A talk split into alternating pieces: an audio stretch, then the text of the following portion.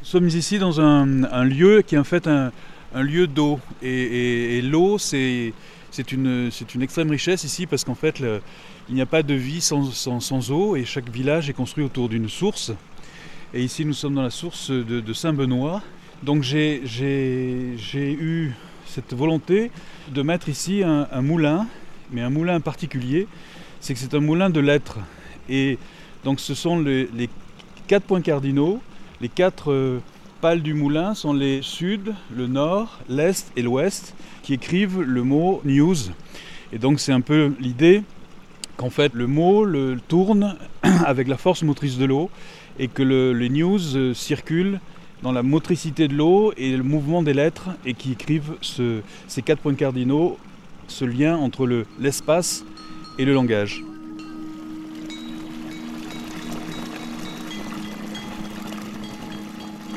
Sur la route, des histoires d'art et d'engagement. Une série radiophonique en 10 épisodes, réalisée en région Provence-Alpes-Côte d'Azur, préparée par Éric Mangion, réalisée par Pierrick Mouton et à l'initiative de Stéphane Guiglemet.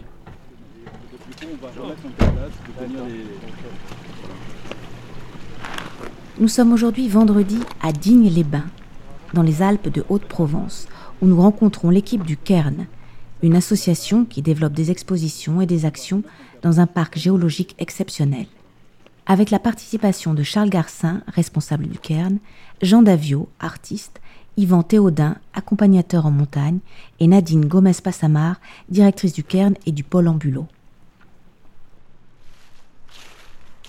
C'est un cairn de pierre sèche qui a été construit par Andy Goldsworthy. Et euh, celui-là, il est silencieux. Mais il y en a quatre autres qui descendent, que tu peux suivre le long d'un sentier, et dans lequel tu entends l'eau couler parce que euh, ça s'appelle donc les water cairns. Tu la vois jamais l'eau, sauf au dernier où elle sort. Voilà. Parce qu'en fait, euh, il a construit aussi, il a eu cette, euh, ce projet, parce que le site sur lequel on est est entièrement construit sur une roche qu'on appelle le tuf, qui est le dépôt calcaire d'une source pétrifiante. Donc c'est l'eau qui a construit le site sur lequel la maison a été édifiée, le, la résidence d'artiste dans une falaise de tuf, et tout ça c'est une production géologique à partir de l'eau. Donc ça se rappelle de l'eau et puis aussi de, la rivière, etc., qui a, qui a, eu, qui a donné l'idée de construire ce projet.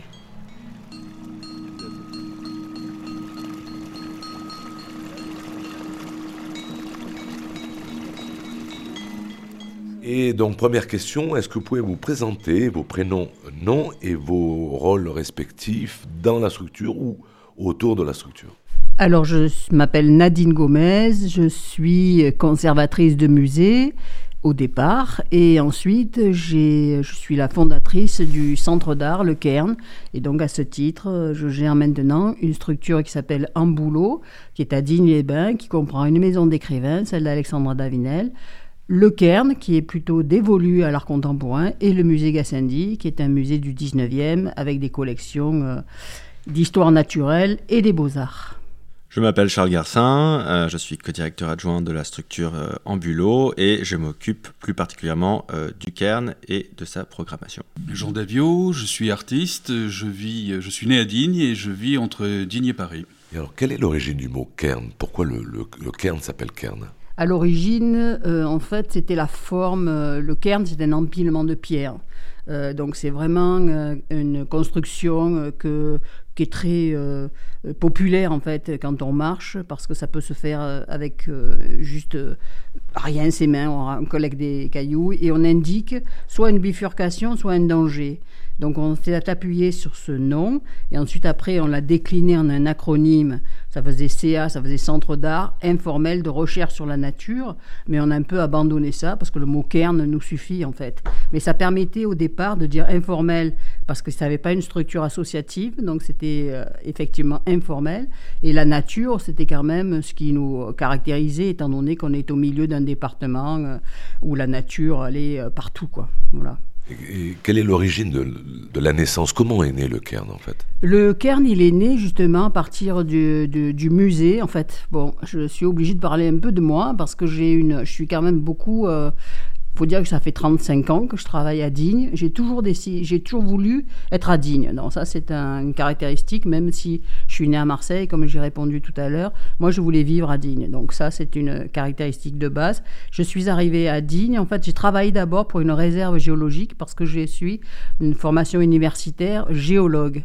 Et ensuite, j'ai fait la, la, formation de conservateur de musée. Et donc, je suis devenue conservatrice du musée. Donc ça, c'est très important. Parce que quand j'ai fait le le, passage au musée, j'ai fait le projet scientifique et culturel des musées et j'ai constaté qu'il n'y avait aucune structure d'art contemporain sur l'ensemble du département. Voilà, aucune, pas de galerie, pas de collectionneur, rien. Et je trouvais ça dommage parce qu'il y avait une école d'art à Digne, il y avait une terminale art plastique et je voyais toujours les, étudiants qui partaient euh, sur la, la, côte, sur Marseille, sur Nice, etc. Donc je me suis dit, il faut montrer que la création contemporaine, elle, est, elle peut aussi vivre ici. Et c'est à ce moment-là que j'ai créé le Cairn.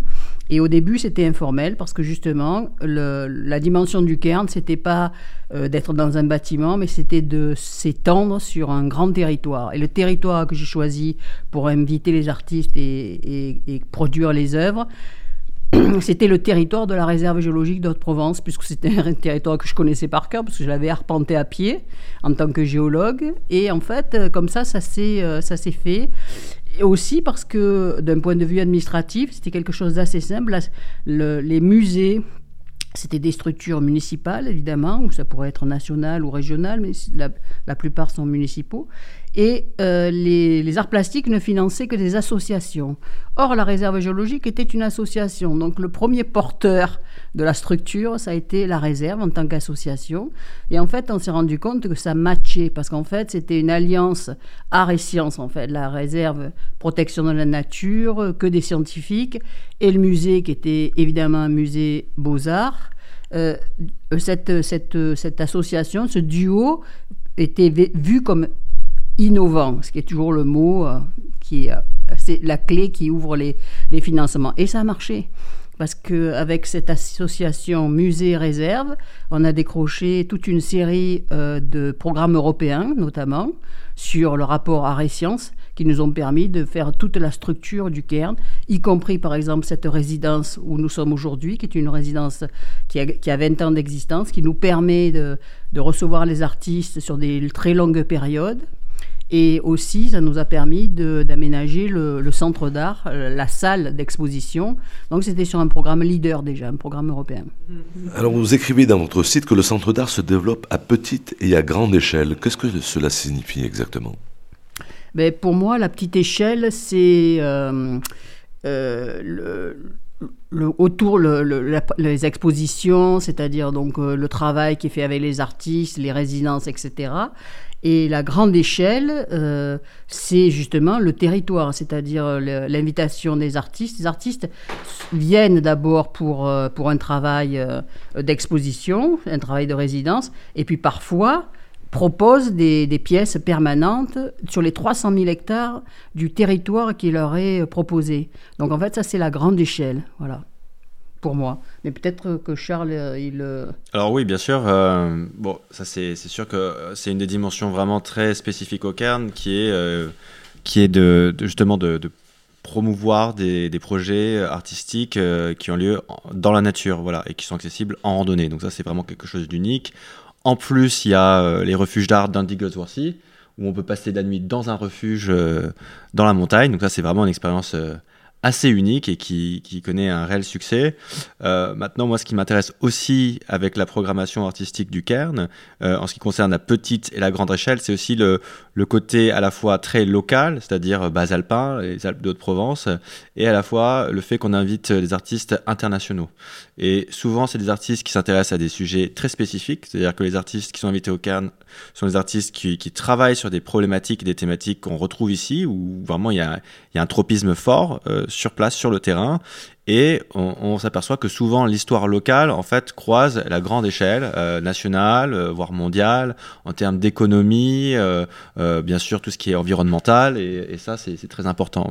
Qu'est-ce que vous entendez exactement par œuvre pérenne ben, bon, Les œuvres pérennes, ce sont les œuvres qui sont... Euh, qui... D'ailleurs, il faut que je dise quelque chose, c'est que ces œuvres sont produites dans le cadre d'un centre d'art avec euh, toute la, la conception, la, production, se fait, tout se fait on pourrait dire, maintenant on dirait en circuit court, c'est-à-dire tout est fait ici. On n'achète pas des œuvres à l'extérieur pour les implanter sur le territoire. Elles sont vraiment, euh, c'est des œuvres, c'est des sites spécifiques ou des œuvres in situ. Donc euh, tout est toujours euh, conçu et pensé longtemps à l'avance. Il faut environ 3-4 ans pour mettre en œuvre une, une construction euh, en extérieur. Donc ça, c'est la première chose. Ensuite, évidemment, euh, moi, tout de suite, j'ai souhaité que l'investissement qui était fait pour la, pour la, pour la réalisation des œuvres euh, en pleine nature, en extérieur, ça puisse durer. Donc, je les, elles sont intégrées dans les collections du musée. Une fois qu'elles sont produites, que ce soit pour des programmes, par des programmes européens, par des financements euh, ou des appels à projets, etc. Ensuite, les œuvres, elles sont intégrées dans le fond du musée, elles deviennent collection. Donc à partir du moment où elles sont collection, en fait, le musée en assure la protection, la restauration et la médiation. Donc ça, c'est important. Donc c'est à ce titre-là qu'elles deviennent pérennes, parce que non seulement elles sont faites pour durer, mais elles sont même intégrées dans, une collection de musée, donc elles sont faites pour durer des siècles. Voilà. Donc ça, c'est une, ça je pense, c'est une, une composante tout à fait particulière de ce qui a été fait à Digne. C'est à cause du terreau d'origine, c'est-à-dire un musée, une réserve naturelle, et puis c'est le musée en fait, finalement, la maison mère de tout ça. C'est assez important. Et c'est pour ça ensuite que par rapport à, la question des accompagnateurs en moyenne montagne, c'est qu'en même temps, c'est un musée avec des ressources humaines qui sont euh, limitées et que euh, et qu'ensuite les œuvres sont parfois à une heure, deux heures de marche donc ça, c'est très important, la dimension euh, de la marche pour accéder aux œuvres. Euh, l'idée, c'était pas de construire des, des, sculptures ou d'inviter des artistes à faire des œuvres de bord de route. quoi. L'idée, c'était vraiment qu'on s'immerge dans le territoire, dans, la, dans, dans, les lieux, dans la montagne, qu'on traverse les rivières, qu'on traverse les forêts, tout ça. Donc ce, rapport avec la nature, qui est dans l'acronyme du Cairn, il était euh, vécu à travers la, la dimension de la marche. Et très rapidement, on s'est rendu compte que pour accompagner euh, des gens en montagne, il fallait avoir un diplôme. Ça s'appelle un diplôme d'accompagnateur en montagne. Parce que quand tu marches une heure et c'est pas plat, c'est pas la Camargue, tu peux avoir un accident, tu peux avoir un glissement. Il y a des, des conditions de sécurité à remplir en fait quand on accompagne les gens.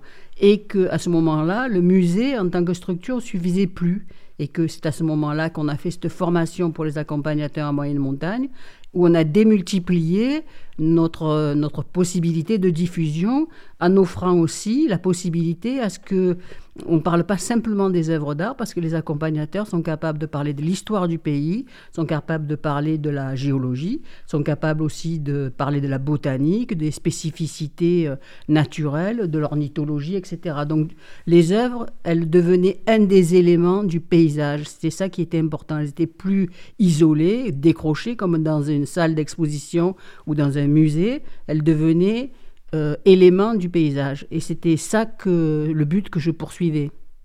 Vous parlez de vos, partenaires, vos financements. Qui sont-ils exactement? Alors, il y a les partenaires et les financements historiques qui sont pour euh, l'État, bien entendu, le ministère de la Culture, à travers la politique des arts plastiques, euh, la région, pareil, les, arts visuels, la ville, bien entendu, qui est notre partenaire de, de base, euh, et ensuite, on, nous avons des, programmes européens, c'est-à-dire sur chaque projet, on cherche des financements extérieurs.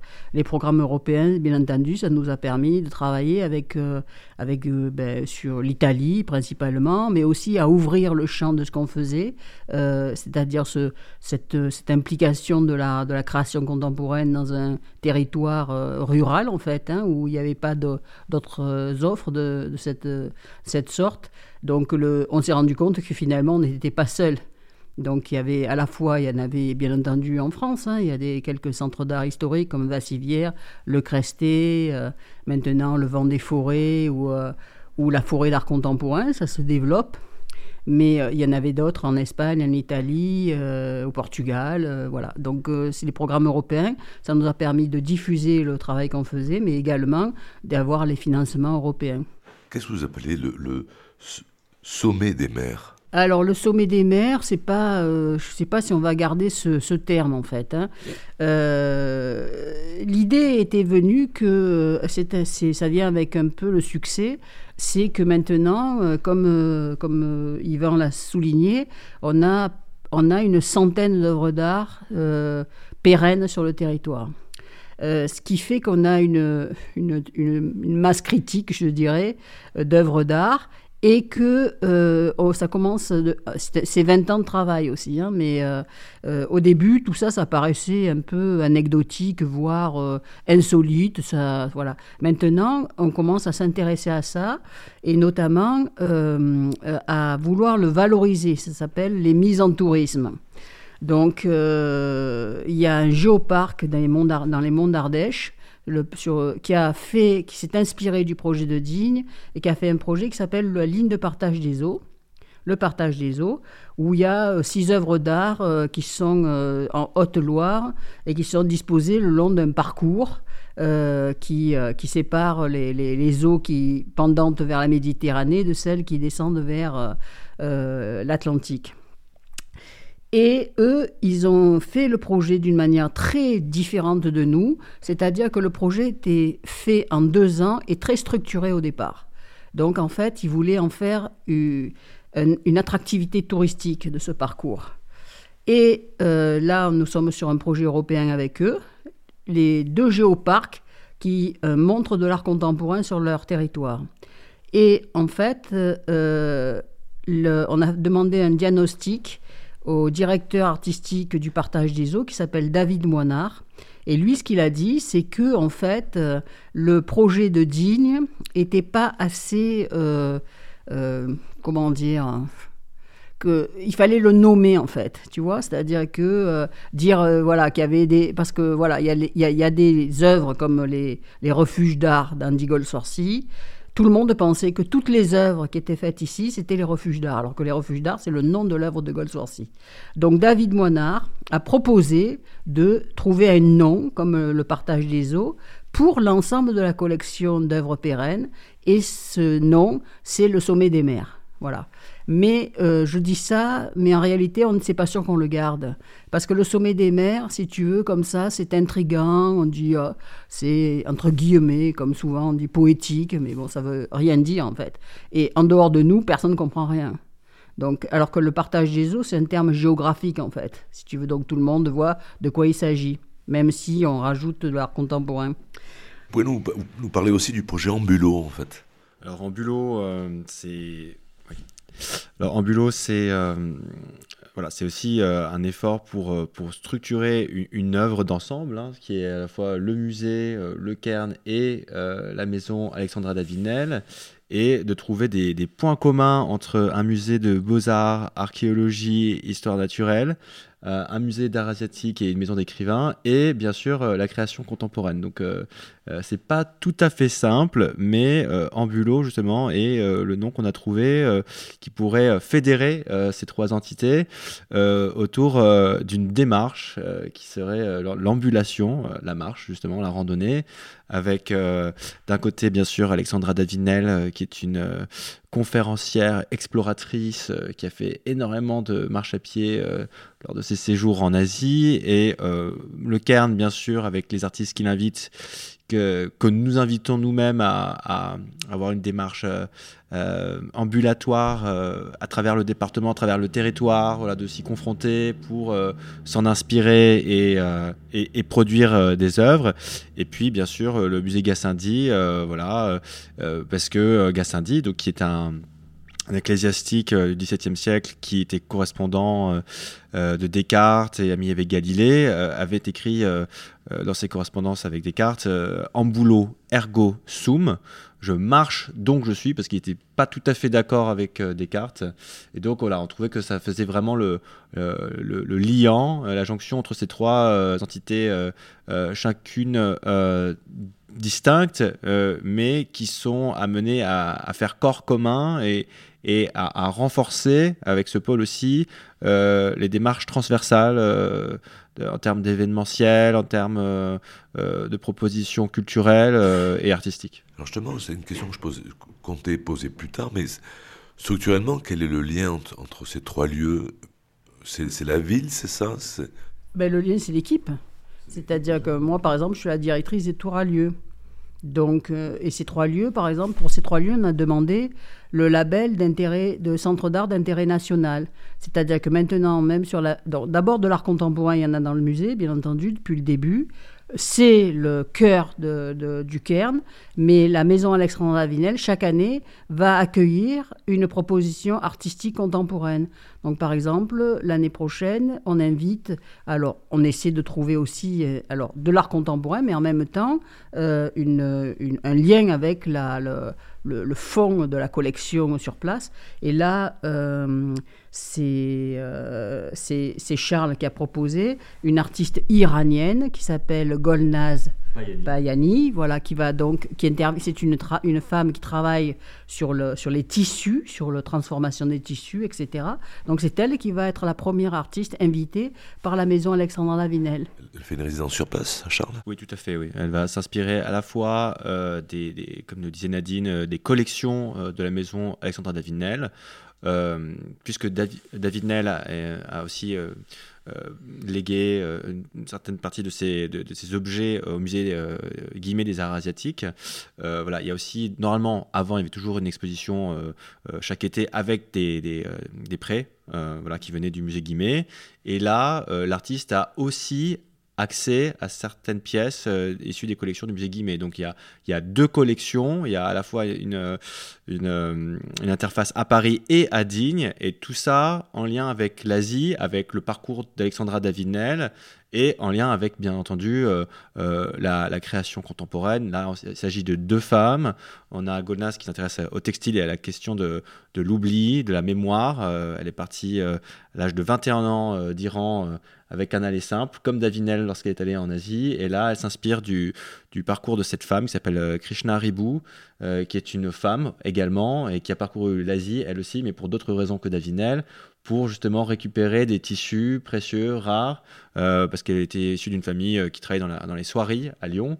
Euh, et, donc voilà, elle va s'inspirer du parcours de ces deux femmes. Encore là, on est vraiment dans, tout ce qui est ambulatoire, encore une fois, justement pour parler justement de, ce que c'est que l'exil, la mémoire, qu'est-ce que c'est que de, voyager, qu'est-ce que c'est que de garder traces. voilà, ça c'est les premières propositions. Pour celles et ceux qui connaissent pas Alexandra Davinel, vous pouvez rappeler son parcours et son l'histoire extraordinaire de cette, euh, alors, Alexandra Davinel, donc c'est une c'est une femme qui naît en France euh, en 1868.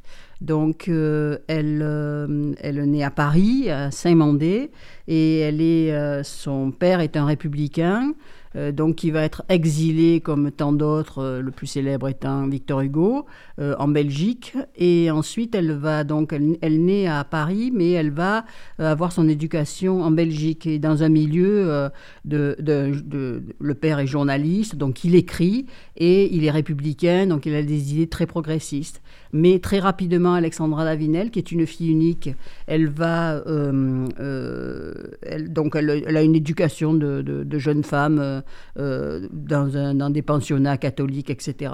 Donc elle est très euh, inspirée par la religion, mais elle va beaucoup étudier la philosophie. Et à l'âge de 20 ans, elle s'émancipe. D'abord, à l'âge de 15 ans, elle commence à faire des fugues. Elle part, euh, elle part toute seule. Elle, va à pied en Angleterre, etc. Très rapidement, elle s'émancipe. Et puis, elle va commencer à être très intéressée par le, la philosophie orientale. Euh, le musée Guimet ouvre en 1889, donc elle a 20 ans. Elle euh, se précipite au musée Guimet. Elle est impressionnée par la bibliothèque, par le Bouddha. Elle rencontre la société théosophique. Elle va s'intéresser à, à l'ésotérisme, etc. Et à l'âge de 26 ans, elle part une première fois toute seule en Asie, plusieurs mois elle revient, elle, elle, elle, elle, revient, et elle revient pour repartir, parce qu'elle repartira en 1911, mais là, elle repart, elle revient 14 ans après, c'est-à-dire qu'elle ne rentre pas en Europe, elle est toute seule, elle toute seule, avec très peu de moyens, elle est aidée par son mari qui la soutiendra toute sa vie et elle va, euh, elle va découvrir l'Asie, elle va apprendre le tibétain, elle va apprendre le sanskrit, elle va faire une retraite avec un, un, gomchen, c'est-à-dire un yogi. Elle va rester deux ans euh, dans une grotte à apprendre le, bouddhisme tantrique. Elle a une, une, vie absolument extraordinaire.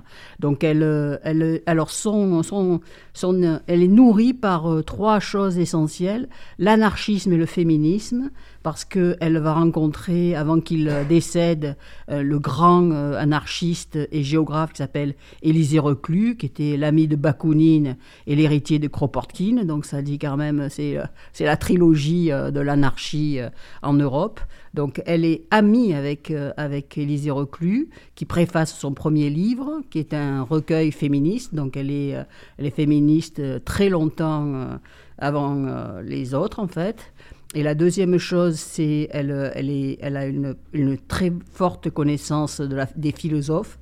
Euh, des philosophes anciens, euh, des philosophes stoïciens, etc. Elle va s'enrichir avec la, la philosophie euh, asiatique et puis surtout, et par-dessus tout, c'est une intrépide, quoi, parce qu'en fait, euh, elle va, elle part toute seule, euh, elle va traverser l'Himalaya, euh, puis bon, peut-être que même Yvan pourra en parler, parce qu'elle fait un voyage à pied, sans, sans Sherpa, sans oxygène, elle passe d'école à 5000, rien ne l'arrête, c'est incroyable, elle fait, c'est une, c'est une voyageuse extraordinaire. Et par chance, quand elle rentre en Europe, elle va s'installer à Digne. Alors tout le monde, elle connaissait pas du tout Digne. Elle, euh, elle s'installe à Digne. Moi, je dirais que parce qu'elle veut être sur le sud, elle va aller explorer euh, Nice, mais c'est trop peuplé. Euh, Toulon, c'est trop humide. Et puis finalement, ici, c'est le climat idéal. C'est sec, il y a des montagnes. Et elle va s'acheter une toute petite maison minuscule dont elle va faire finalement son ermitage, parce que c'est une femme qui, qui, qui va consacrer le reste de sa vie, en dehors d'un voyage de 10 ans en Chine, où donc elle rentre, à la 78 ans, et elle va consacrer sa vie à l'écriture, en fait, et à la diffusion du bouddhisme. Donc ça, c'est très, très important. Donc c'est une figure de la marche, je dirais. Donc euh, c'est vraiment absolument pour nous, euh, on a deux, deux, deux pères, père et mère fondateurs. Il y a Gassendi qui est formidable aussi, parce que même si au XVIIe siècle, c'est un moderne, enfin, il est copernicien, il a compris que c'était pas du tout euh, ce que l'Église racontait. C'est un ami de Galilée, c'est vraiment un type extraordinaire. Au point de vue de, la, de la connaissance, c'est vraiment moderne, vraiment. Et puis, euh, cette femme, euh, Alexandra Davinel, qui lègue tout à la ville de Digne, donc euh, ce qui nous permet d'avoir ce, cette possibilité. On a tous les manuscrits, on a beaucoup d'inédits, de la faire revivre. Et je disais aussi pour, pour clore par rapport à, à Golnas Payani, c'est que le fait que le centre d'art soit supporté à la fois par une maison d'écrivains et par le musée permet aux artistes qu'on leur ouvre les portes des musées en fait. C'est-à-dire Golnaz n'aurait jamais pu, sans le soutien euh, de la maison Alexandra Davinel, avoir accès aux collections euh, de Ribou, du musée Guimet, parce que c'est, euh, tu vois, un artiste qui se pointe dans une structure comme le musée Guimet pour demander à voir travailler sur des, sur des textiles, c'est, c'est guère possible, voilà. Mais en tout cas, la, passion de, Davinel pour, euh, pour, euh, pour la marche, euh, dont elle, sera toujours vraiment une représentante majeure, parce qu'elle elle va se déplacer à pied ou à dos de, de, mulet, mais la plupart du temps à pied, quoi, en fait, pendant 14 ans quand même en Asie, et particulièrement aussi, c'est le lien avec la montagne. Parce qu'ici, il ne faut pas oublier, on est en montagne quand on regarde dehors, surtout aujourd'hui qu'on est au mois de, janvier. Voilà, il y a la montagne, il y a la difficulté de la montagne, il y a l'austérité de la montagne. Tout ça, c'est bien incarné par quelqu'un comme Alexandra Davinel. Alors justement, on va un peu revenir au, Cairn. Bon, mis à part les accompagnements dont vous parliez tout à l'heure. Quelles sont les actions pour les publics que vous menez? Alors on a des actions euh, assez classiques auprès des scolaires, hein, que ce soit au niveau des, collèges et aussi au niveau des, étudiants, parce qu'à Digne, il faut savoir qu'on a quand même euh, deux antennes de l'université d'Aix-Marseille Métropole, à savoir euh, l'IUT Tourisme Durable. Et donc là, vraiment, on touche des problématiques très sensibles qui nous préoccupent particulièrement au Cairn, qui sont l'environnement Hein, bien, entendu, euh, le lien avec, euh, avec le paysage et surtout promouvoir, euh, puisqu'on parlait de, tout à l'heure de, mise en tourisme, un, tourisme éco-responsable. Donc ça, ça c'est vraiment très important pour nous. On, travaille énormément avec l'Office du tourisme et avec les socioprofessionnels et les accompagnateurs, bien sûr, euh, pour promouvoir un, modèle de développement durable euh, au sein du département. Donc il y a aussi cette interface. C'est surtout des, opérations de médiation au niveau des, expositions euh, que nous organisons. Alors on, on organise environ deux expositions par an. Parfois ça peut être plus, mais généralement c'est deux. La dernière, par exemple, euh, euh, c'était un artiste américain qui s'appelle Brandon Ballanger, euh, qui vit en Louisiane et qui est à la fois artiste et biologiste, et qui avait fait toute une exposition sur la thématique du déclin des populations d'insectes dans le département, et qui était illustrée par la, disparition de populations de, papillons, parce qu'il faut savoir qu'ici, on est dans, une, des zones en Europe les plus riches en termes de biodiversité pour les papillons et que malheureusement, euh, comme partout ailleurs, celle-ci est menacée. Et donc voilà, on avait ce côté à la fois, euh, c'était évidemment intéressant parce que ça permettait de, parler de préservation de l'environnement auprès des étudiants, euh, donc tourisme durable, aussi le BUT génie biologique. Donc là, on est vraiment aussi sur deux thématiques qui se rejoignent. Et bien évidemment aussi au niveau des scolaires. Des scolaires, après, le, le Cairn a aussi, a, mène aussi des actions euh, dans les quartiers prioritaires. Je, me permets de dire que, par exemple, quand on travaille avec quelqu'un comme Brandon Ballanger, la diffusion, c'est pas forcément avec le public, c'est aussi avec d'autres structures. Et là, par exemple, on a, euh, a travaillé avec le Conservatoire des espaces sensibles de la région, c'est-à-dire qu'en fait, parce que parfois, nous, on manque de, compétences, c'est-à-dire sur les insectes, il n'y a pas d'entomologie chez nous, tu vois. Donc, on va chercher des compétences Donc, chercher des compétences ailleurs, ça va pouvoir, ça, permet de, de, par exemple, sensibiliser des scientifiques à l'art contemporain. Euh, pareil avec la RAL Marségui. La elle, euh, elle, elle nous a fait un mural, donc c'est la dernière œuvre installée dans l'espace public, qui est sur un bâtiment en bordure de la ville de Die. Elle travaille sur l'exploitation des ressources naturelles. Ben, euh, pour le, travail de la la RAL, elle a rencontré les pêcheurs de la société de pêche qui travaillent dans la Bléone. Elle a travaillé avec le gars qui s'occupe de la restauration des terrains en montagne, sur les sur les sur l'érosion c'est-à-dire qu'en fait, la diffusion de l'art contemporain, c'est pas simplement le public habituel euh, des musées, on va dire, les scolaires, les profs, etc.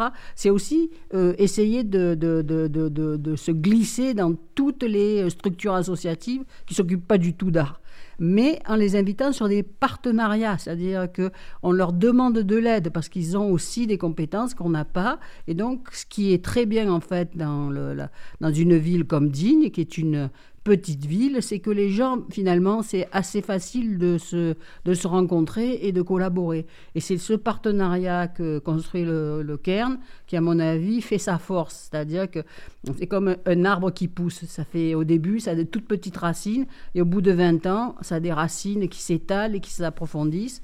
Mais pour moi, la médiation, c'est pas simplement le public qui va visiter les... Euh, les, expositions, bien sûr, ça, je veux dire, on, est, on le fait et puis c'est normal, mais c'est aussi tout ce qu'on construit en amont quand les artistes sont en résidence avec nous.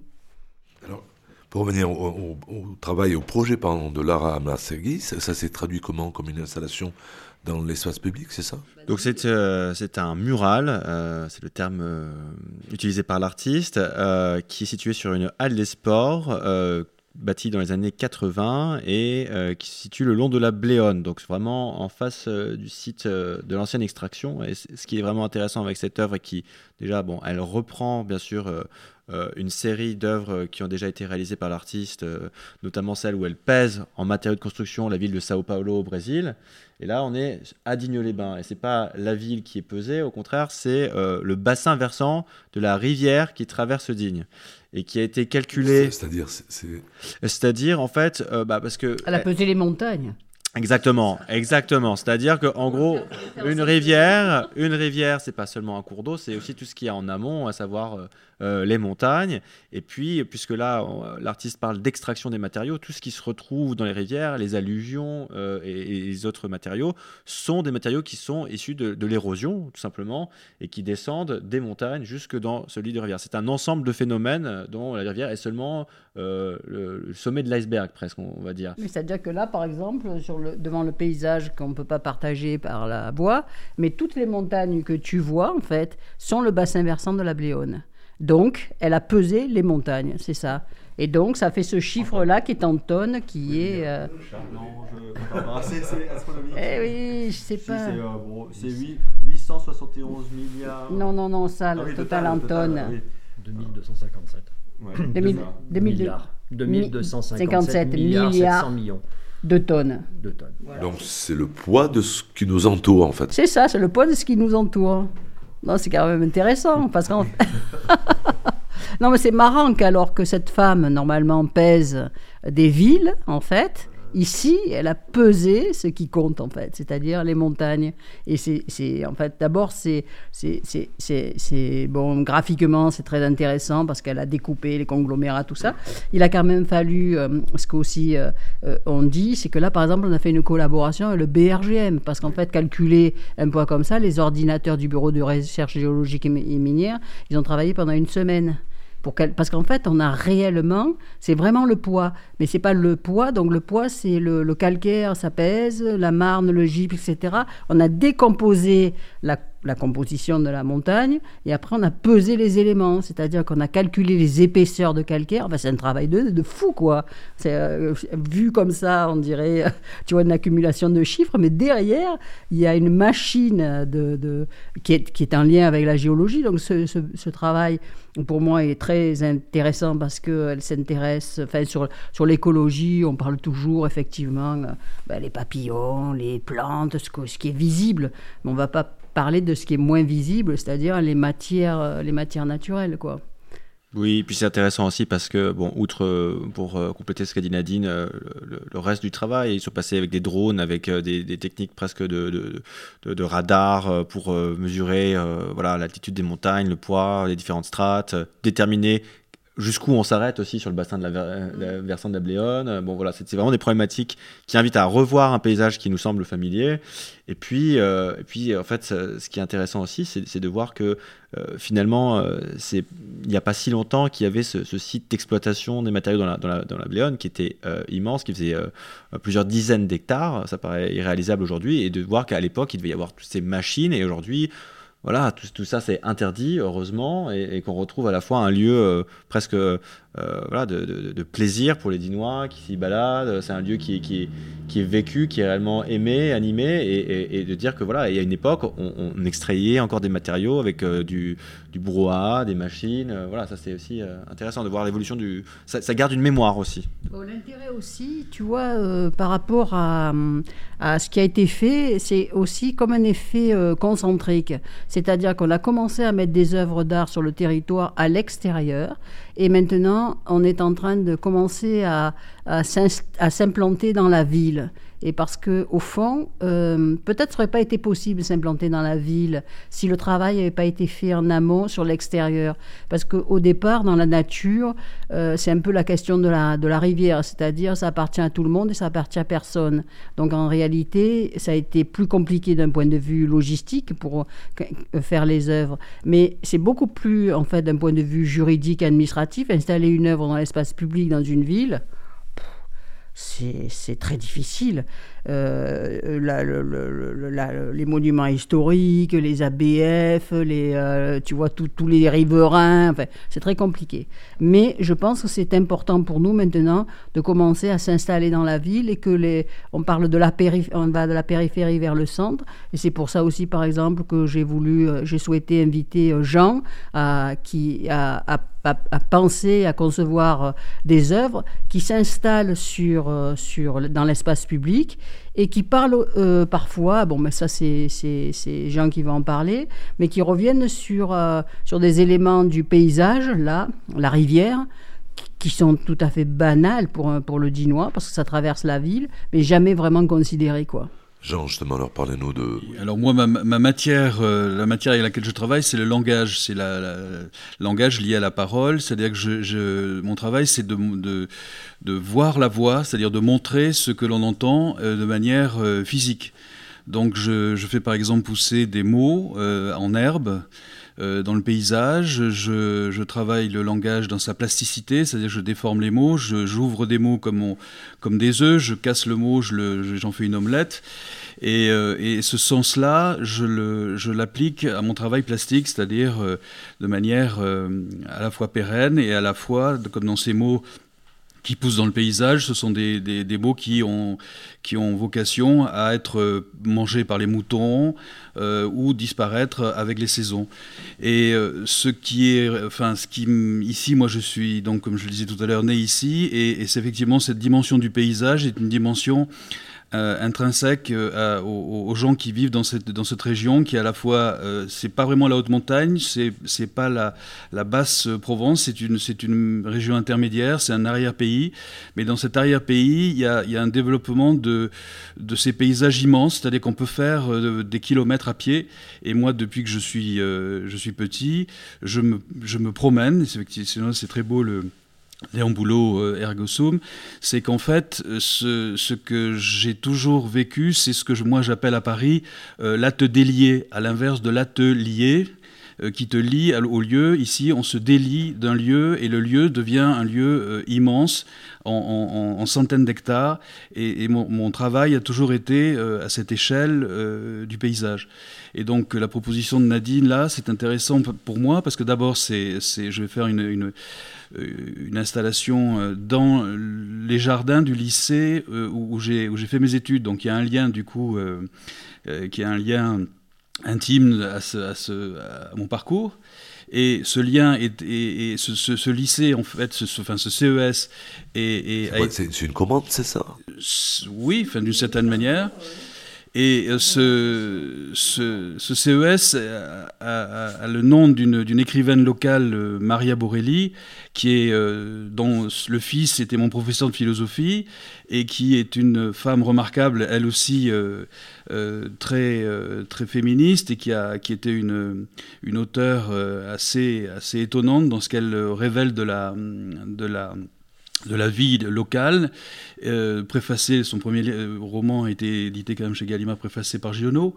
Euh, donc c'est quelqu'un qui a une qui a une, aura ici assez assez étonnante et c'est pour ça que je, je, je pense faire un jardin de mots. Alors c'est justement ce qui est intéressant avec la, typologie du, du c'est de, de, se dire qu'on travaille directement sur le lieu et qu'on se sert du lieu comme comme matière. Et ça, c'est comme ça que je travaille. Quand je fais un mot, que ce soit à Berlin ou ailleurs, je travaille toujours, j'arrive dans le lieu et c'est le lieu qui va me déterminer le mot que je vais faire pousser. Et donc là, en l'occurrence, ce que j'ai envie de faire, c'est un jardin de mots. Et là, c'est en cours de réalisation, c'est ça? C'est en cours de réalisation. C'était justement, c'est dans la phase euh, préparatoire. Donc ouverture. Euh, justement, c'est voilà. D'accord. Il y a une ouverture, une date d'ouverture fixée?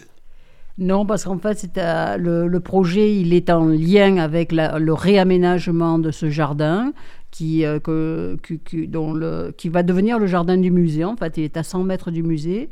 Euh, donc, en fait, on ajoute un extérieur au musée qui en manquait. Et au fond, euh, le, réaliser un jardin, c'est très très long, en fait. C'est pour ça que ça a pris un peu de retard. Mais dans le jardin, il y a quatre parterres. Donc, il y a le parterre de, qui s'appellera le parterre de Tourneuve, en fait, je sais pas comment tu la nommeras, le jardin de mots peut-être, le jardin de mots, puis après il y a, y a, trois autres jardins, voilà. Donc certains sont faits avec le... Euh, l'idée, c'est il y, a des œuvres, hein, puisque on va faire une roseraie sauvage, c'est un projet de Herman de Vries, de collecter les 15 sortes de rosiers euh, qui, euh, qui, ont donné tous les rosiers cultivés. Donc, c'est les, les, les, roses, les roses d'origine, qui sont en fait les églantiers, et un jardin, un paradis clos. C'est aussi une œuvre d'Hermann de Vries, avec, euh, dans lequel seront enfermés, puisqu'on est à côté d'un collège, toutes les plantes psychotropes qu'on trouve dans la nature qui permettent de s'évader. Donc, euh, tu vois, il y a, et puis le projet de, Jean. Donc, petit à petit aussi, c'est une manière de mettre de l'art euh, d'aujourd'hui, de l'art contemporain, au contact avec euh, les, gens qui fréquentent le jardin, les lycéens qui, qui viennent manger, pique-niquer, etc. Donc c'est comme, au fond, comme disait Yvan, c'est-à-dire les gens finalement tombent sur les œuvres en se promenant dans la nature, ben là ils vont tomber sur les œuvres en se promenant dans la ville et j'espère que ça va donner l'occasion d'aller voir les autres œuvres. Ceci dit, elles sont assez bien fréquentées, les œuvres du, centre d'art, euh, notamment parce que certaines œuvres sont des hébergements pour les gens. Donc on peut y dormir et ça, c'est euh, c'est quelque chose qui est, qui est, très attractif. Et j'ajouterais surtout, et c'est exceptionnel, que c'est euh, presque gratuit. C'est-à-dire que c'est pour le, c'est-à-dire c'est le, le, prix de l'entrée du, du, musée. Pour aller chercher la clé. Ouais, pour aller chercher la clé. 6 euros. Donc, euh, quand on voit ce que coûte un, hébergement en montagne en temps normal, là, c'est on est vraiment sur quelque chose d'extrêmement accessible. C'est le but, c'est le souhait de l'artiste, Andy Goldsworthy, que ce soit ouvert à tous. Et là, en plus euh, d'aller chercher les clés au musée, permet aussi d'aller visiter euh, une salle qui lui est dédiée au cinquième étage et, voilà, et de comprendre, de pas seulement passer passivement une nuit dans un refuge, mais de comprendre l'ensemble de son travail et surtout de son aventure à Digne. Alors pour euh, revenir là où nous sommes, donc là nous sommes dans l'atelier, enfin dans la résidence d'artistes. Comment fonctionnent ces résidences euh, Sur quel rythme Comment les artistes sont choisis? Alors euh, bon déjà le, Cairn présente un certain nombre de particularités. La première c'est qu'on organise uniquement des exclusivement des, résidences d'artistes. Hein. On fait que ça, on ne fait pas d'emprunt de, d'œuvres qui viennent ailleurs pour faire une exposition collective. C'est euh, à chaque fois c'est euh, une résidence, un artiste, et on fait que ça. Maintenant, on a deux types de résidences. On a euh, des résidences de production, et puis une résidence par an sur appel à projet, qui est une résidence artistique de recherche. Voilà. Alors, la production, il y a aussi une autre particularité, bien entendu, c'est celle que euh, c'est une euh, résidence qui, a priori, dure au moins minimum deux ans. Voilà. Et donc ça c'est très rare, c'est-à-dire que c'est pas deux ans non-stop à Digne, mais c'est que en fait le Cairn, puisqu'on a conscience euh, des défis aussi que ça, ça implique de de, s'immerger réellement dans l'environnement, de le comprendre, de, rencontrer euh, des personnalités, euh, que ce soit euh, locales ou des scientifiques, comme on disait tout à l'heure, ça, demande du temps et que souvent les artistes, ils enseignent, ils ont d'autres expositions, ils ont déjà un agenda.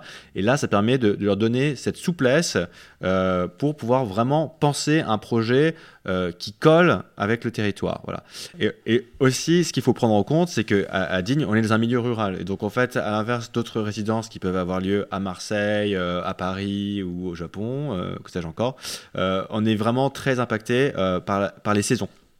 C'est-à-dire que certains artistes vont avoir un sujet de recherche particulier et pour ce sujet-là, ils vont devoir être là au printemps ou à l'automne. donc bon voilà, ça c'est vraiment un truc à prendre en compte euh, quand on vient en résidence ici. Il y a aussi la disponibilité des gens. Voilà, par exemple l'été, on sait que c'est des saisons euh, en fonction des personnes, euh, des interlocuteurs qu'on recherche, qui seront plus ou moins disponibles. Et donc tout ça, voilà, nous on est là aussi pour ça au Cairn, pour créer le lien. On est un peu des fixeurs, comme pour faire des films. pour mettre en contact avec, avec les habitants, qui sont une des principales sources d'inspiration pour les artistes du Cairn.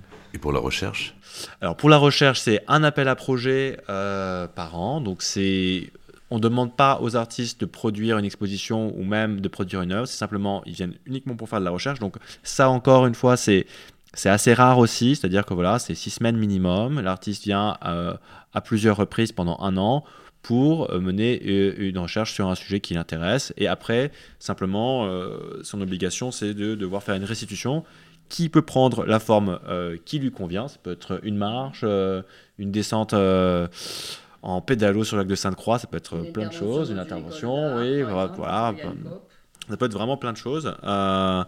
Et, donc voilà, ça c'est le, format qui, est offert. Alors encore une fois, c'est pour ceux que ça pourrait intéresser et qui pourraient écouter ce podcast, c'est toujours des résidences en lien avec le territoire. Et, et puis après, voilà, il y a éventuellement des projets aussi de d'essayer d'ouvrir pour éventuellement faire des, des, résidences euh, de recherche partagées avec d'autres structures euh, culturelles. En même temps, je voulais dire, pour nous, c'est toujours très difficile de répondre comment on travaille, parce qu'en fait, euh, c'est très ouvert, c'est-à-dire on, on, a... On a une méthode, en fait, petit acquise petit à petit, mais ça peut être complètement changé. C'est-à-dire, s'il y a quelqu'un qui nous dit, on nous propose quelque chose auquel on n'avait pas pensé, et qu'on se dit, oh, mais ça, c'est vachement intéressant, hop, on le fait, quoi c'est-à-dire le fait d'avoir la résidence qui nous appartient, les lieux qui, euh, qui sont disponibles, etc., deux ateliers euh, euh, de menuiserie, etc., de pouvoir utiliser les services techniques de la ville, le fait de cette implantation longue et durable, fait qu'on est relativement libre.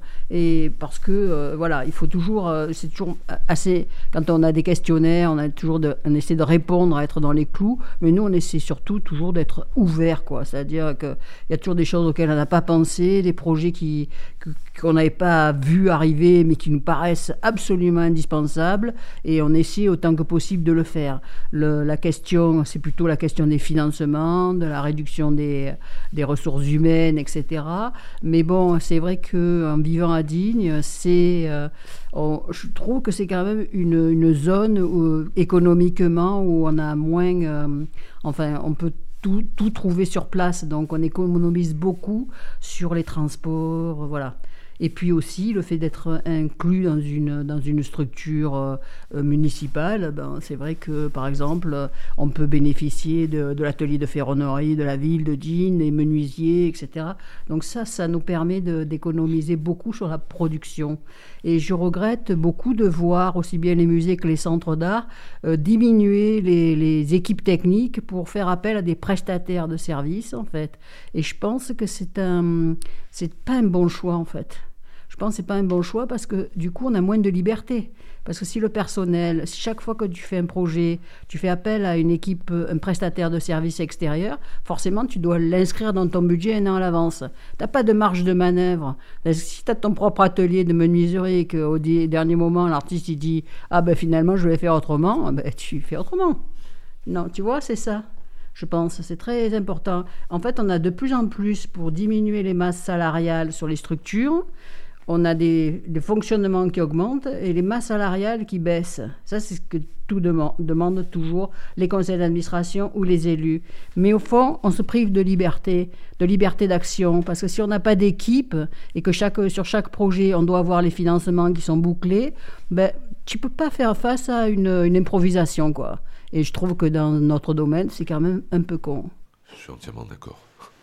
Pour revenir au, financement européen, donc j'ai lu dans le site que vous faites partie du réseau ELAN ou ELAN.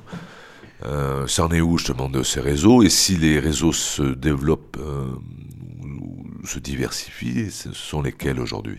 Alors, le, réseau Élan, effectivement, c'est quelque chose qui a existé, mais c'est le mauvais côté des programmes européens. C'est-à-dire, les choses existent tant qu'il y a des financements, parce qu'en France, c'est souvent des structures pérennes qui portent les programmes européens, mais dans les autres pays, c'est des structures qui se montent exprès sur les programmes européens, comme par exemple en Italie, où ils ont moins d'aide de l'État ou des régions, encore plus maintenant, et au fond, ils, sont, ils créent des agences pour porter les programmes européens. S'ils n'ont plus les financements européens, hop, ils disparaissent.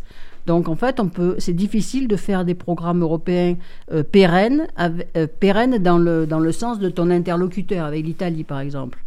Euh, donc c'était le cas avec ce programme européen Elan qui regroupait cinq pays euh, et au fond comme il n'y a pas eu dans le deuxième train de demande de financement, on n'a pas obtenu, c'était un Europe créative, on n'a pas eu les financements, ben, en réalité on ne s'est plus vu depuis quatre ans. Mais euh, là on est en train de travailler et c'est Charles qui va en parler sur un autre programme européen avec des, avec des, des Portugais et des Espagnols aussi, qui est aussi une Europe créative. Voilà, donc en fait, c'est un projet euh, qui est euh, porté par l'école polytechnique de Lisbonne, euh, qui s'appelle Entre Serras, donc entre les terres, et avec en partenariat en France l'université d'Aix-Marseille Métropole. Et c'est un projet dont le sujet est les identités montagnardes contemporaines. Et qui prévoit des séminaires, des rencontres entre trois pays, donc Espagne, Portugal et France, des séminaires avec des chercheurs, des étudiants, des beaux-arts notamment, d'Aix, et aussi les habitants bien entendu, et les artistes, des résidences d'artistes euh, alors là, en l'occurrence, on est en train de le préparer, mais euh, autour de, deux thématiques, l'astronomie, et là on rejoint notre ami euh, Gassendi, dont on a parlé tout à l'heure, et encore une fois, le pastoralisme, sachant que les deux se, côtoient autour d'un site un peu emblématique dans le département qui est celui de l'Observatoire. On a quand même un des observatoires historiques de France, l'Observatoire Saint-Michel, de l'autre côté de Durance. Et puis on a, on a pas mal d'observatoires, soit associatifs, soit privés, sur le Cheval Blanc, sur, sur, euh, sur le Chiran. Et, ça, c'est vraiment, euh, c'est dans l'ADN, on va dire, du département. Et, c'est vrai que ce qui est intéressant avec l'Observatoire, c'est que c'est un lieu de rencontre entre des publics différents qui se retrouvent parfois euh, le soir autour d'un refuge, entre des, des, touristes qui sont assez récents. Le tourisme dans le département, c'est les années 70. Alors le tourisme astronomique, c'est encore... c'est encore plus récent. Et à la fois, ces gens qui vont monter les montagnes vont croiser des troupeaux, des bergers. Et donc, on va avoir, en un même point des, traditions qui ont quasiment pas changé hein, depuis des milliers d'années, avec euh, des télescopes, dernière technologie, euh, pour observer des lumières fossiles euh, autour d'un paysage fossile, où quand on se baisse, on voit des fossiles, et, et, voir cette imbrication complexe entre l'art, enfin, l'art, les villes, les humains et euh, la nature, euh, là où elle reprend ses droits, euh, là où les humains emplissent l'espace, et puis les artistes qui vont intervenir justement sur, sur ce tissu-là. Moi, je dirais pour ajouter, ce qui est important à comprendre sur les programmes européens, c'est que, bon, nous, on a fait des programmes européens très très vite, parce que on a, sur le territoire, on a le concours de deux choses. D'abord, on est frontalier avec l'Italie, donc on a les, les interreg, interrégions. Il se trouve que d'autre côté de l'Italie, c'est la région Piémont, qui est une région qui, a toujours euh, mis beaucoup d'argent, notamment Turin, sur le développement de la culture après la chute de l'industrie automobile, historiquement. Et la deuxième chose, c'est qu'on est un territoire euh, leader. Un territoire leader, c'est les territoires qui sont euh, en déficit de population, les territoires ruraux, donc les territoires sur lesquels l'Europe vient plus facilement. Donc ça, euh, et comme on travaillait aussi sur des notions de territoire et pas uniquement sur des notions d'exposition, on a pu se greffer sur des programmes européens. Et c'est ça qui a construit la matrice euh, financière de ce qu'on a pu faire ici. Hein, parce que, évidemment, euh, en étant dépendant d'une ville qui n'a pas d'industrie, donc qui n'a pas de ressources financières extérieures et qui est une préfecture, mais de 17 000 habitants, ce qui était très important pour moi en installant de l'art contemporain ici, c'est de ne pas avoir euh, la critique que on mettait trop d'argent sur de l'art contemporain alors que le patrimoine pouvait euh, tomber en ruine, euh, voilà, qu'il y avait d'autres besoins plus urgents. En arrivant avec les programmes européens, on montrait que non seulement on ne prenait pas sur les financements locaux, mais qu'on injectait de l'argent localement. Parce qu'un programme européen qui arrive avec, une, par exemple, 200 000 ou 300 000 euros, tu vas faire travailler des corps de métier, tu vas faire travailler des graphistes, tu vas faire travailler des artistes, tu vas faire travailler des éditeurs, tu vas faire travailler des imprimeurs, tu vas faire travailler des architectes, tu vas faire travailler des peintres, etc. Donc cet argent qui vient de l'Europe est réinjecté localement. Et ça, c'est un truc très important. À la fois, ça nous a permis d'avoir les financements pour faire des opérations avec des, constructions, des constructions d'œuvres à 200 ou 300 000 euros. Donc ça, c'est hyper important. Et la deuxième chose, c'est qu'on a pu euh, défendre le projet au plan économique. Et c'est pour ça, par exemple, aussi que c'est important pour moi aujourd'hui d'avoir invité un acteur économique comme un accompagnateur en moyenne montagne, qui fait partie d'un groupe où il y a à la fois des accompagnateurs qui ont été formés, mais également des hébergeurs, par exemple, des gens qui ont des hôtels, qui ont des gîtes, qui ont des chambres d'hôtes, etc. Parce que eux, ils vont vivre directement de, de, l'apport euh, que peut apporter euh, même 5 ou 10 de clientèle supplémentaire qui vont venir pour des motivations liées à l'art contemporain. Donc en réalité, c'est pas simplement de faire de la diffusion de l'art contemporain qui est important, c'est aussi être présent économiquement sur un territoire en difficulté en apportant notre code-part. Vous, vous dites dans votre site que les œuvres produites sur place proposent une approche renouvelée avec la nature. C'est quoi cette approche renouvelée? On l'a un peu évoqué avec euh, la RAL Marseillais, c'est-à-dire que bah, effectivement, c'est euh, renouveler notre regard, notre perception sur, sur, ce qui nous entoure. Là, en l'occurrence, les montagnes, effectivement, on ne pense pas à la montagne, descend, jusqu'à chez nous euh, dans la rivière et après est utilisé pour être exploité, pour construire ensuite des bâtiments, dans la ville qui vont façonner euh, bah, l'urbanisme, etc. par exemple. Le, pour moi, le, le, truc essentiel, c'est que justement, c'est la marche, c'est-à-dire une, une, approche renouvelée de la nature. Donc, euh, très souvent, on a le souci de la nature, mais c'est un souci livresque. C'est un souci, on lit les pourcentages de chute de papillons, la disparition de telle espèce, la sixième extinction, tout ça. Mais tout ça, c'est théorique, en fait. Et ça, c'est l'approche de. Et là, je rejoins euh, Élisée Reclus. Élisée Reclus a toujours dit qu'on ne faisait pas de la géographie à partir d'un bureau. Et que donc, si tu devais être géographe, il fallait que tu repartes de le terrain, que tu partes, que tu vois. Euh, les géographes sont des grands marcheurs. C'était des grands marcheurs. Alors, avant euh, alors qu'avant, on pouvait être un géographe sans jamais quitter son bureau euh, parisien. Tu te servais de ta bibliothèque et tu partais pas faire l'expérience toi-même du contact avec les choses. Donc là, l'expérience renouvelée de la nature, c'est que quand tu marches, par exemple, une heure ou une heure et demie pour, pour aller sur le sanctuaire de la nature d'Hermann de Vries, les gens, ils, y vont parce qu'ils veulent voir l'œuvre d'art. Et quand ils redescendent, ils parlent de tout sauf de l'œuvre d'art. Ils parlent de... ben, par exemple, ils ont pu rencontrer un ermite, ils parlent de la forêt de hêtres, ils parlent du son de la rivière, ils parlent du vent, etc. Et ça, c'est une approche renouvelée de la nature qui est l'approche de l'expérience personnelle. Et pour moi, c'est ça qu'on propose en allant, euh, en, invitant les gens à aller voir des œuvres d'art dans la nature ou de dormir dans un refuge d'art, parce qu'on oublie de le dire les refuges d'art sont tous construits dans des villages où il n'y a plus personne qui vit, des villages en ruine.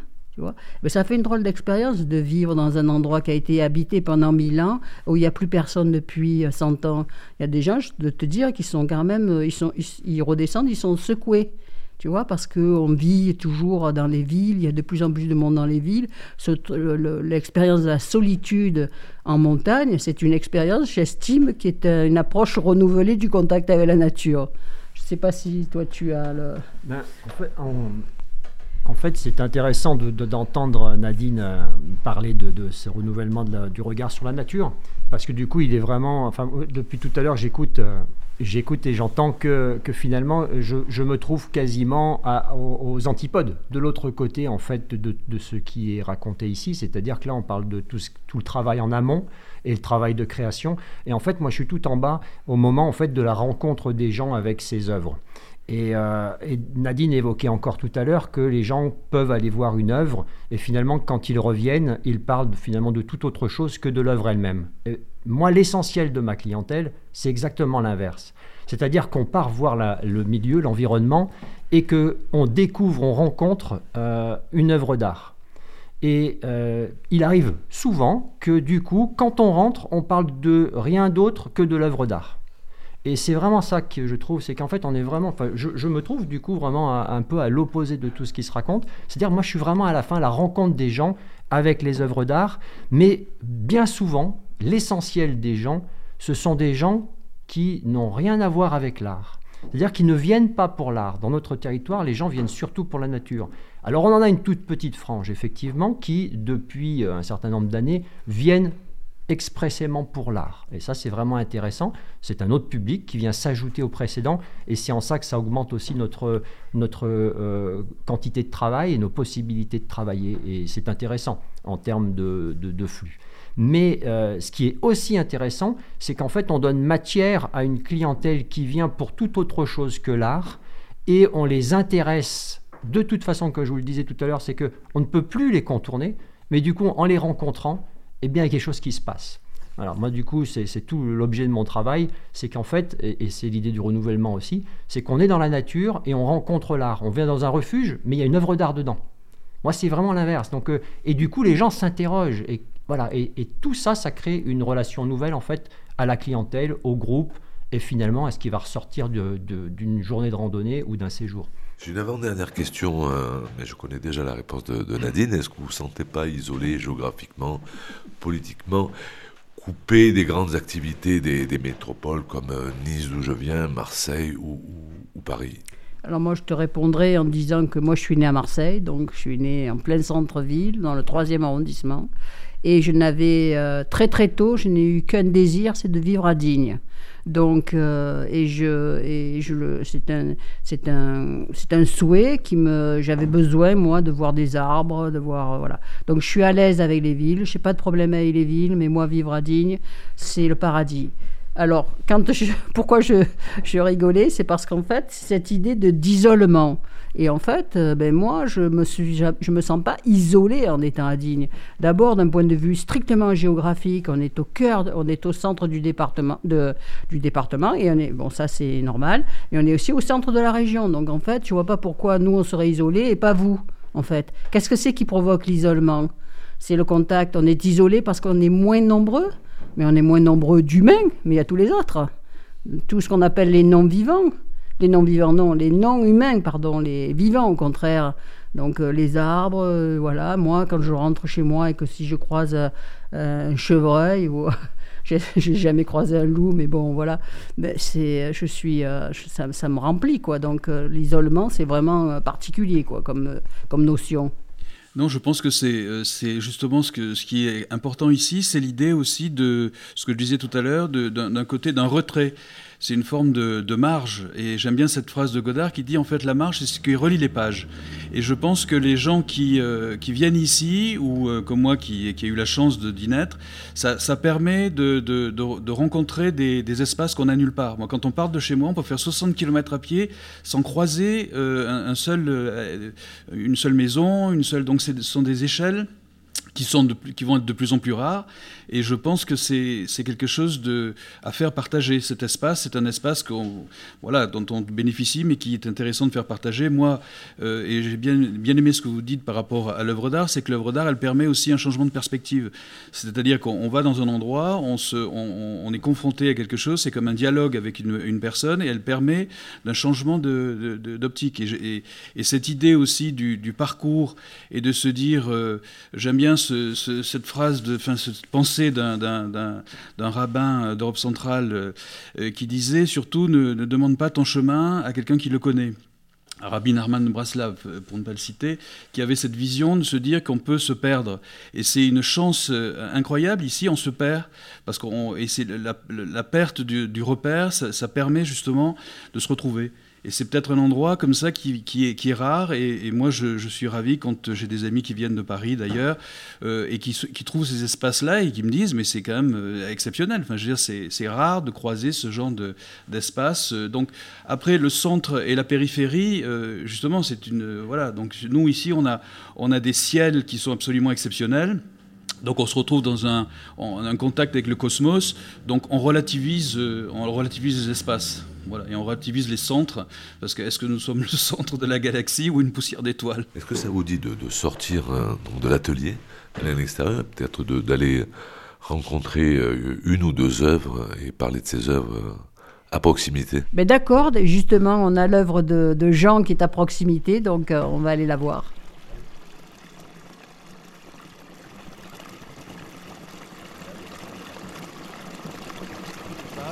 Et le, le moulin tourne, tourne avec la force de l'eau. C'est les pales qui font tourner les lettres.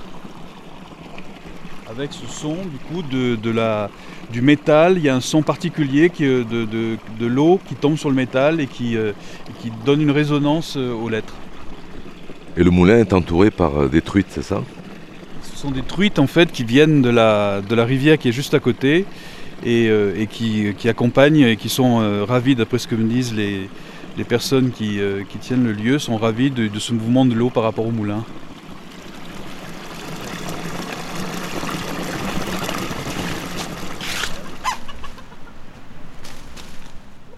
Ton avenir ici?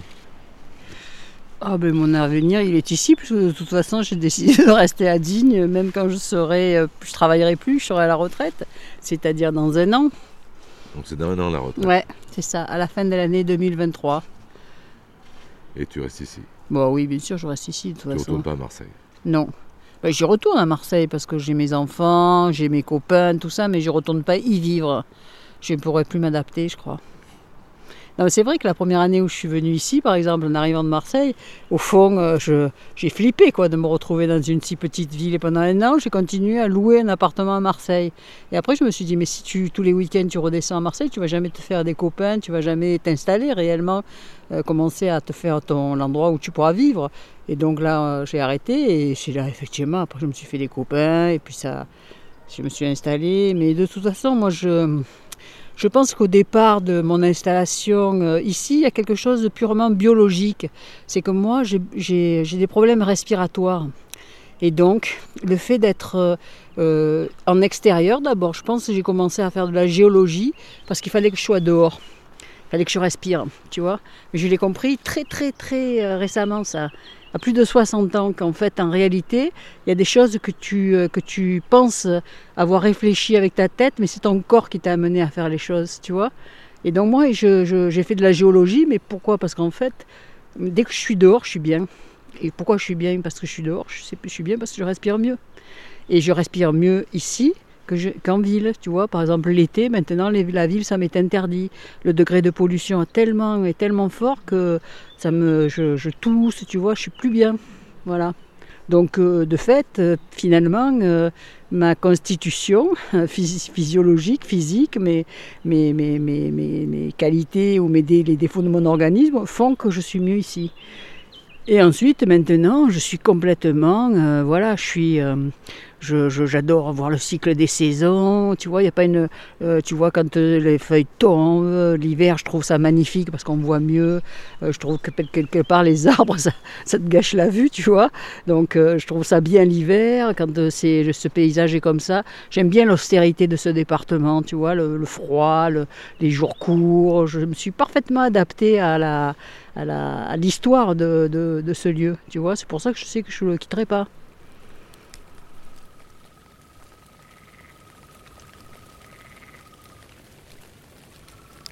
C'était Sur la route, des histoires d'art et d'engagement.